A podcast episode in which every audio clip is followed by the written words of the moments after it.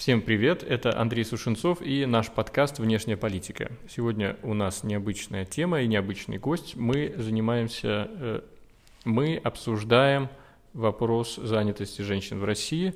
Казалось бы, относительно абстрактной для предмета нашего подкаста тема, однако занятость женщин играет значительную роль в производстве добавочного внутреннего валового продукта. И в масштабах всей страны – изменение в политике в области занятости женщин может привести к росту или падению ВВП на несколько процентных пунктов. Сегодня у нас в гостях Анна Андреевна Пестова, которая рассказывает о своем исследовании «Что же делать с занятостью женщин с детьми в России?».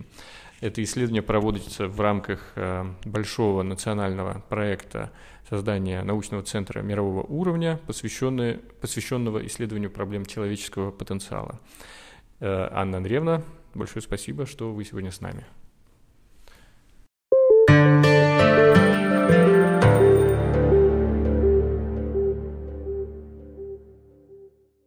Вы, кстати, первый гость в нашем э, ток-шоу, который представляет не только исследования по демографии и по женской занятости, но и в целом наш прекрасный пол.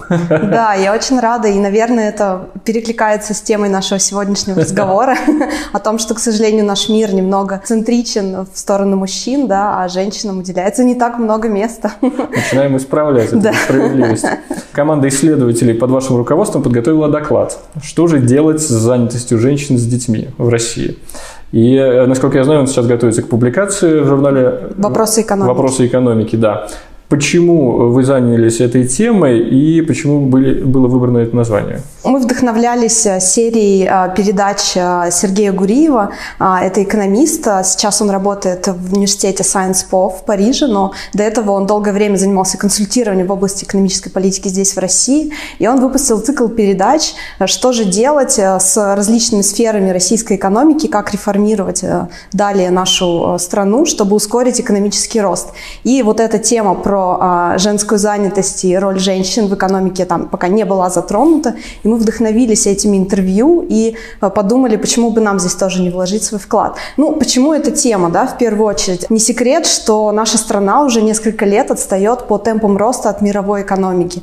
А если в нулевые годы, в 2000-е годы а, наша э, российская экономика росла в среднем на 5,5 темпов роста в год, в то время как мировая на 3, то уже в десятые годы мы отставали 2% 2% в среднем за год, а мировая по-прежнему 3%. Да? То есть, получается, мы теряем долю в мировой экономике, мы, наши, наш потенциал, наш долгосрочный э, темп роста не успевает за глобальной экономикой. Чем это чревато? Ну, в первую очередь, конечно, а, семьям а, и доходам, и благосостоянию э, э, домохозяйств. То есть а, последние уже 6 лет, с 2014 года, реальные доходы населения не растут. В среднем падают на 7%, извините, за период. То есть получается, что доходы и семьи от этого тоже страдают. Тем самым они не могут реализовать свой экономический потенциал, они не могут э, в полную меру э, инвестировать э, в свое здравоохранение, не могут в человеческий капитал, в образование, да, то есть реализовать все те какие-то возможности, которые эти семьи могли бы. В чем еще проблема? А если рассмотреть семьи с маленькими детьми, здесь ситуация, ну, не, можно сказать, близка к катастрофической. Да? А уровень бедности в семьях с маленькими детьми до трех лет составляет, к сожалению, по последним цифрам, а, свыше 30%, в то время как а, по экономике в целом 12%. То есть получается а, там, чуть меньше, чем в три раза да, а, уровень бедности выше. То есть получается а, семьи с маленькими детьми, они наиболее подвержены вот этому экономическому а, какому-то а, стрессу, да, какому-то кризису или провалу. И в этом смысле мы посчитали, считали, что вот нужно посмотреть на а, ситуацию, да, что же здесь можно сделать. И а, оказалось, что у нас есть действительно такой потенциал, а, то есть раз в этих семьях есть какой-то провал во время рождения детей, с чем он может быть связан? Мы посмотрели на данные, посмотрели на цифры и выяснили, что женщины вот как раз в этих семьях с маленькими детьми уходят в длинные отпуска по уходу за детьми. Они вынуждены брать большие перерывы в карьере до трех лет, а иногда и больше. А в особенности, если теряется человеческий капитал по мере того, как э, женщина пребывает да, вне экономической активности, ей потом сложнее найти работу. Получается, что этот провал в доходах, он может быть связан как раз с тем, что половина семьи, можно сказать, не работает. Да?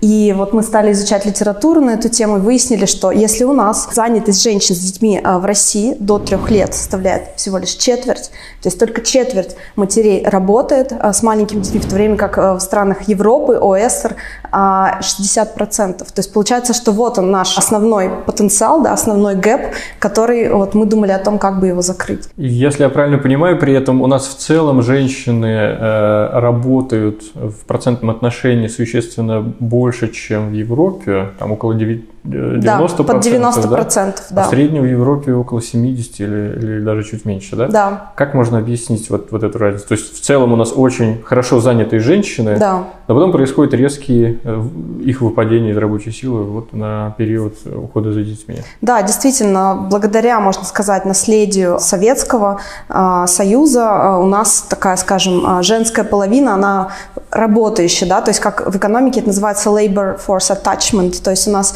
степень, скажем так, вовлеченности в экономическую активность традиционно высокий всех женщин в целом.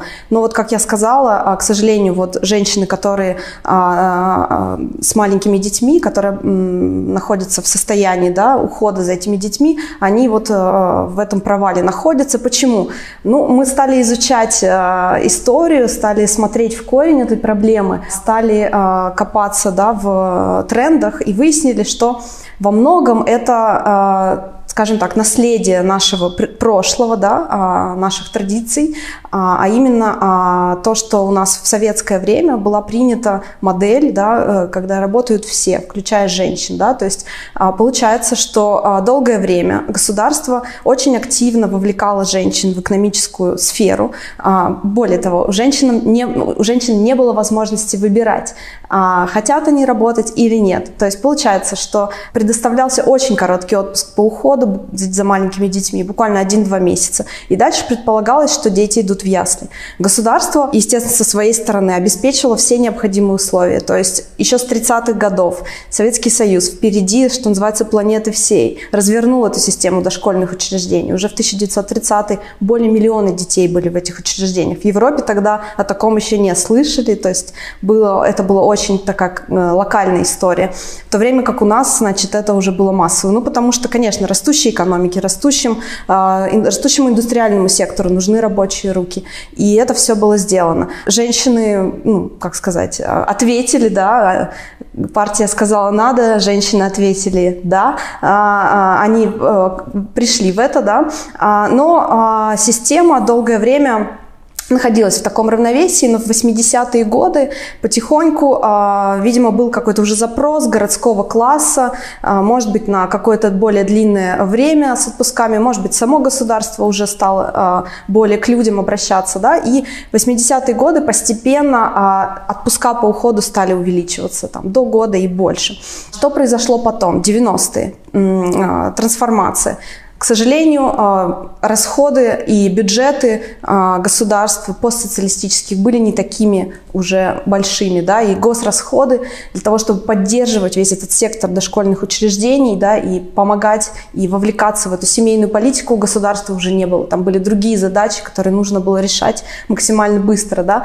А, соответственно, все страны, это не только история про Россию, мы анализировали литературу, это Восточная Европа, то есть это Чехия, это Словакия, Словакия, Польша, примерно Венгрия, все те же тренды, да, то есть после падения социалисти, э, социалистических правительств, коммунистических, да, дошкольные учреждения прекращают свое существование, потому что, ну, нет денег условно.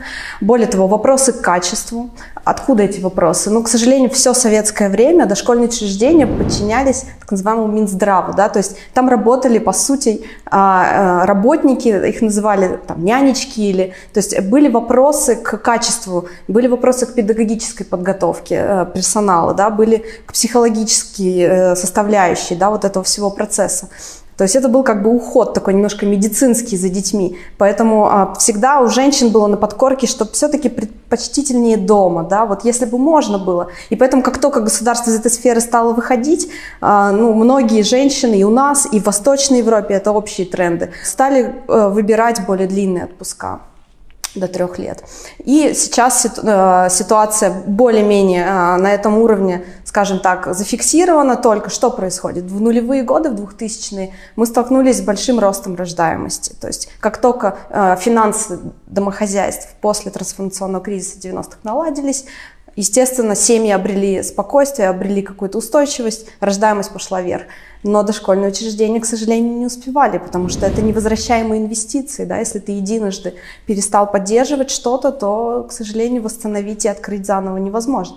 И что мы видим, дефицит сейчас, дефицит мест – составляет 40-60% в разных регионах. То есть что значит дефицит? Это означает, что дети... Дефицит ясельных. Дефицит, да, да, 0-2 года, uh-huh. совершенно верно. То есть дети записаны, дети стоят в очередь, это есть прям официальная uh-huh. статистика Росстата по регионам, но они не могут получить uh-huh. место. То есть это... Вот в вашем исследовании вы особую роль уделяете предложению вот этих школьных, э, вернее, дошкольных образовательных учреждений, и почему вам кажется, что вот здесь есть ключ э, ответа на вопрос о женской занятости? Ну, вы знаете, есть большой поток э, исследований по разным странам, и э, в основном в Западной Европе, конечно, США, где исследуется связь между э, наличием э, мест в дошкольных учреждениях и занятостью женщин. В целом результат такой, что связь есть, Конечно, это все зависит от контекста, от э, культурных норм, да, от стартового уровня. Если уровень занятости женщин был первоначально низким, конечно, потенциал выше. Если уже все заняты, то, ну, некуда, да, к сожалению. И мы встроились в эту литературу, то есть как раз вот то исследование, о котором мы сейчас говорим, мы пытались там посчитать, ну, правда, в сокращенной форме, скажем так, да, по-английски это reduced form, то есть мы на уровне регионов пытались анализировать, как связан уровень охвата детей дошкольными учреждениями и а, занятости, показатели занятости женщин по регионам России. На, у нас получилась эластичность порядка 0,4. Поясните для наших слушателей, что это значит. То есть, грубо говоря, на увеличение охвата на 10 детей 4 мамы выйдут работать. Да? Но это немножечко, мы это сами понимаем, что это немножко завышенные оценки, потому что такой а, анализ, он не учитывает проблему эндогенности. Это в экономике, да, reverse causality, то есть обратная связь. То есть детские сады скорее строятся в более богатых регионах, например, в Москве, да, и поэтому от занятости, да, от спроса на дошкольное учреждение может быть обратная связь в, а, в их строительство. Поэтому мы также обращались к микроэкономическим оценкам, то есть есть а, оценки на уровне домохозяйств, они нам говорят немножко более низкую эластичность, 0,25. То есть на десятерых детей а, ну, там две с половиной мамы, да, а, ну, то есть две-три мамы устраиваются работать. То есть это, ну, в целом это достаточно ощутимый эффект. Он прослеживается в данных, что важно, не только на региональных, но и на микроэкономических в России тоже. То есть а, мы это увидели, и нам кажется, это важно еще раз это а, донести, да, может быть, до органов экономической политики, чтобы обратить внимание на эту возможность. Если следовать вашим предложениям, увеличивать предложение дошкольного образования, это ляжет дополнительной нагрузкой на бюджет. Есть ли в ваших расчетах какие-то цифры, которые могут говорить о условной окупаемости этого подхода? Да, все верно. Конечно, всегда мы, экономисты, думаем, а, ну, а стоит ли, да, потому что а, это, безусловно, затраты, да, и а, если мы просто тратим деньги, мы хотим понимать на что, потому что у государства, безусловно, много статей, расходов. Что интересно, да, и мы действительно об этом подумали, если прикинуть выгоды и издержки, оказывается, это та сфера государственных расходов, которая имеет, на наш взгляд, на, на, по нашим оценкам, положительные а, чистые выгоды. Да, о чем я говорю? То есть мы провели большой обзор и анализ а, региональной стоимости постройки вот этих вот дошкольных учреждений. То есть мы анализировали СМИ, пытались понять, сколько стоит, условно говоря, строительство садика или одного места в этом садике. Наши цифры показывают, что в среднем одно место стоит миллион рублей. Это вот... Капи... Кап... Нет, это капитальное. То есть это такие стартовые, а, скажем так, строительства, да, чтобы коробку оснастить ее полностью и так далее. Далее, расходы на содержание. Безусловно, каждый год они идут. Это мы тоже учли. Итого мы посчитали, что если увеличивать а, а, охват детей дошкольными учреждениями, детей а, дошкольного возраста, а, на один процентный пункт, ну, так мы мыслим, да, то это а, а, будет стоить бюджету за два года, то есть вот это вот капитальное строительство плюс содержание два года, будет стоить порядка 33 миллиардов рублей. В то время как поступление от работающих мам, которые по нашим оценкам выйдут на рынок труда, да, вот из этих эластичностей, 38 миллиардов. То есть уже за два года мы выходим на окупаемость. Да, за год это как бы зарыть деньги в некотором смысле, но за два, а за три, то есть поступление это продолжит, да, а, то есть получается это очень интересные расчеты. Мне кажется, мы первые, кто их сделали, а, уж для России это точно. Мы рады, что мы можем им поделиться в этом исследовании. Кроме предложения дошкольных учреждений, что еще может повлиять на занятые женщин? Да, вы знаете, здесь, конечно, много разных а, аспектов, которые все вместе влияют. Безусловно, это среда, да, культурные нормы. А, если говорить о культурных нормах, наш анализ показывает, что, о чем я говорю, культурные нормы, например, отношение в обществе к работающим женщинам с детьми, да, а, оно бывает разным. Да? В одних странах это совершенно нормально, нет никакой стигмы. В других обществах есть вопросы. А вот наш анализ показал, а, мы делали, а, анализировали тренды на основе а, такого исследования Life in Transition. То есть это анализ ценностей в посттрансформационных экономиках. То есть это Восточная Европа, там несколько западных, Россия, Центральная Азия. Выяснилось, что культурные нормы в России на уровне Центральной Азии. То есть пока... А, в отношении работающих женщин Да, то есть вопросы там были такие. А, если мужчина работает, должен ли он тоже а, участвовать в домашнем хозяйстве? 90% сказали нет. То есть, если другой вопрос, э, мужчина должен работать, женщина должна сидеть дома. 80% России сказали, что да. В то время как я посмотрела в Западной Европе, в Германии 10%, в Европе в целом 25%. То есть э, тако, такая модель, мужчина-добытчик, женщина в домашнем хозяйстве, находит у нас гораздо большую поддержку. И в этом смысле э, пока мы здесь э, ну вот, находимся да, на уровне Центральной Азии, Таджикистан, Узбекистан, сопоставимый показатель демонстрирует. К сожалению, культурные нормы меняются медленно, это факт. То есть э, есть даже модели, которые говорят, что они меняются поколениями. Да, то есть э, женщины учатся на основе опыта своих матерей, как относятся к этому э, там, другие женщины, общество, да, и уже э, свои привычки на основе этого адаптируют. А, но есть другое исследование на основе Великобритании, буквально недавно опубликовано, была колонка Vox.eu. Авторы показали, что есть так называемые эффекты окружения, peer effects, а, то есть социальные нормы распространяются, например, среди коллег, среди друзей. То есть там анализировались женщины, коллегами которых были, скажем, более эгалитарные женщины и менее. И оказывалось, что есть статистическая разница между этими женщинами. То есть, в принципе, мы все учимся, мы все узнаем друг друга, и так или иначе это меняется.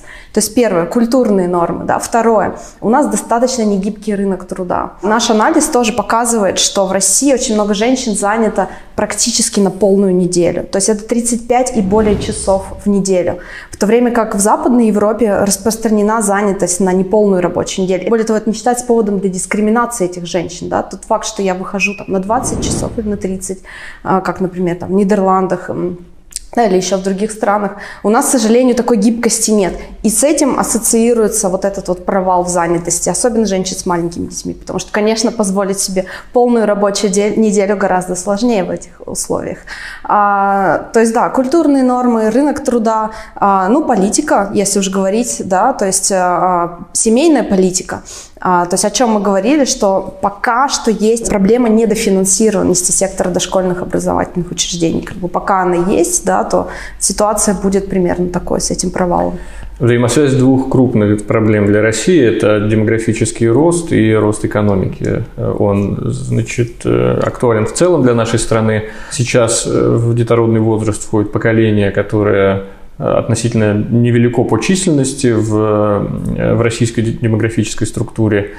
Ну и в целом, значит, государство ищет способы поднять рождаемость. При этом э, наши руководители, я полагаю, осознают, что трансформируется э, институт семьи в том смысле, что семьи начинают заводить детей позже. Первое э, рождение происходит после 25 лет. После 30 уже. Часто даже 30, после 30 да. в крупных городах.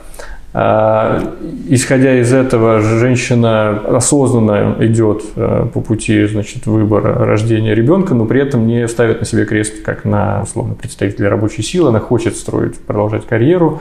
И э, если или исследовали вы этот вопрос, вот взаимозависимость, э, может быть, на каких-то международных примерах, создание условий для женщин, чтобы они могли выходить на работу с маленькими детьми, и фактор, допустим, принятия решения о рождении следующего ребенка. Как-то они коррелируют? Да, это очень важный вопрос, и мне кажется, что э, в рамках текущих трендов наших демографических, к сожалению, негативных, да, э, нам нужно об этом думать. И здесь исследования показывают, э, например, есть работа на административных данных Норвегии, что доступность женщин действительно принимает во внимание при рождении детей а фактор а что же будет дальше, да, смогут ли они продолжать свою карьеру или нет. И оказывается, что в муниципалитетах с более высокой доступностью дошкольных учреждений рождаемость выше в Норвегии. Интересно. А другое исследование уже по российским данным а, Журавлевой и Гавриловой а, три года, четыре года назад, они, по-моему, делали а, опросы и получили, что женщины в России с высшим образованием, к сожалению, не могут реализовать свой демографический потенциал, да, в том числе из-за недостатка дошкольных учреждений. Третий факт. Есть у нас такой у Росстата такое микроэкономическое исследование, как выборочное исследование доходов домашних хозяйств, опросы и там а, респонденты называют а, причины, по которым они не заводят дополнительного ребенка. И а, в первых там двух или трех причинах, конечно, материальные, порядка 70% а, респондентов, это, кстати, по всей России, там сотни тысяч наблюдений, да, респондентов говорят, что там не хватает площади жилой, не хватает материальных каких-то ресурсов, но уже на третьем месте 50% говорит о том, что Причиной не заводить дополнительного ребенка 50% говорят невозможность устроить в ясли и дошкольное учреждение. То есть проблема, она практически на поверхности, она массовая.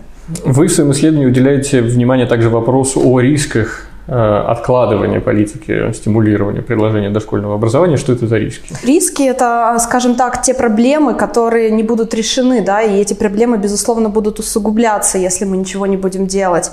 А здесь, э, наверное, я повторюсь, скажу, что та бедность, да, о которой мы говорили в самом начале, а, риски, собственно говоря, формирования вот этой застойной бедности в семьях с маленькими детьми, это, а, ну, это действительно проблема, потому что если 30-35% семей живут ниже черты прожиточного минимума, а прожиточный 30-35% семей с маленькими детьми И? живут... Ниже, это бедность, это определение бедности а, в России. А, да, а в среднем по России? 12.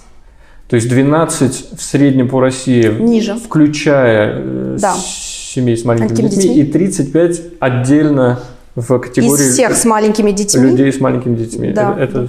То есть рождение ребенка автоматически тебя спускает да. в категорию бедности. И вы знаете, здесь вот исследователь... Потому даже... что делится подушевой доход на каждого человека поровну. С да? одной стороны, да, но с другой, опять, мама не работает. Угу. То есть если половина семьи... Уходит, да, в отпуск, половина заработка. Да, в отпуск э, до трех лет, если об этом представить. Угу. Конечно, пособие, которое платится, но это недостаточно. А материнский капитал идет на инвестиционные нужды. То есть это в первую очередь жилье, образование, может быть, там здравоохранение. То есть, угу. к сожалению, финансов недостаточно. Это первый риск, да, бедность. Вторая, то, о чем вы сказали, рождаемость. То есть это, э, это нерожденные, а, это нерожденные жизни, то есть э, это стагнация, да, наше государство обеспокоено демографией.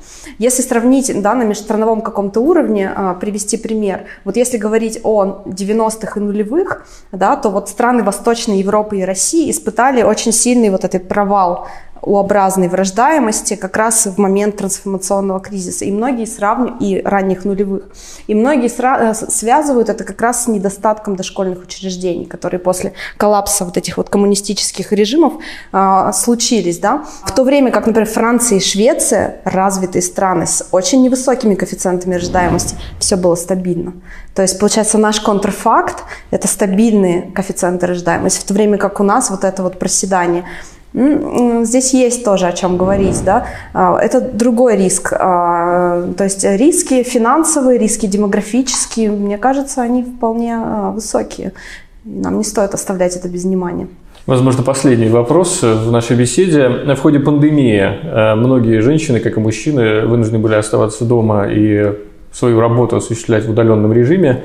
Как именно на занятость женщин сказалась пандемия? Есть ли здесь какие-то наблюдения или интересные закономерности, которые да, в будущем можно использовать? Здесь есть некоторые различия, скажем, между Россией и развитыми странами. А, Все было немножко по-разному. А, в развитых странах, а, вот сейчас было недавно опять-таки исследование, Мишель Тертит и Матиас Депки, тоже на VoxU была колонка. В развитых странах это называется «she session», Та пандемия... Та, а, she session. She session, да. Не То есть она... Рецессия? Она рецессия, да. да. То есть рецессия, направленная на женщин, если угу. так э, говорить. К сожалению, пандемийный спад в развитом мире закончил, э, захватил в первую очередь женщин. Они показали, что э, женская половина а, более подвержена риску безработицы, это первое. Да? То есть она работала в тех секторах, они называют их contact intensive, то есть интенсивно, да, те, которые в первую очередь закрывались. Взаимодействие с людьми. Угу, да. Совершенно верно. И второе, а, в развитом мире закрывались школы и детские сады, причем надолго. И это, безусловно, а, на какие-то экономические возможности женщин очень сказалось. У нас немножко другая история. То есть а, у нас, во-первых, не, не было таких длительных закрытий школ и детских садов, да, это раз. И два, а, у нас женщины в большей э, мере работают в бюджетных и в так называемых стратегических секторах, да, которые в пандемию наоборот, активизировались. То есть это здравоохранение, да, это вот все бюджетные госуслуги и так далее. И третье, э, женщины преобладают на удаленке. Это, в принципе, статистический факт, чем мужчины, да, доля женщин на удаленке выше. И поэтому в России, а, ну, такого, скажем так, очевидно негативного эффекта на женщин не прослеживается, как в развитом мире. Но а, а, даже, даже говорят о том, что, возможно, в семьях, где два кормильца, да, мужчина и женщина, и дети, может быть, даже женщины немножко выиграли, потому что мужчины остались дома и стали больше помогать, э, в том числе с детьми, и увидели, может быть, какое-то пространство э, э, для более равного разделения обязанностей в семье. То есть в России, да, скорее, может быть, даже женщины немного выиграли. Да, этому, правда, противоречит статистика разводов после открытия пандемии. Это не только российское явление. В мире а, может быть, в связи с закрытиями ЗАГСов, кстати, прекращилось э, э, фиксирование статуса изменения mm. гражданского состояния, и люди после выхода из пандемии пошли регистрировать разводы. Разводы. Ну, вопрос, да, если развод – это взаимное улучшение, кто знает. Да, понятно. Анна Андреевна, спасибо большое за очень интересную дискуссию. Спасибо, Андрей Андреевич. Коллеги, мы э, этой беседой открываем цикл э, интересных обсуждений э, факторов социально-экономического развития в, на национальную стратегию. И рекомендую посмотреть наш выпуск, который был посвящен эффектам пандемии COVID-19 на внешнюю политику разных стран. Это был один из наших ранних выпусков. Мы готовили специальный выпуск журнала «Международная аналитика», и, по сути, целиком этот выпуск посвящен этому журналу. Обратите на него внимание. До скорых встреч. Пока.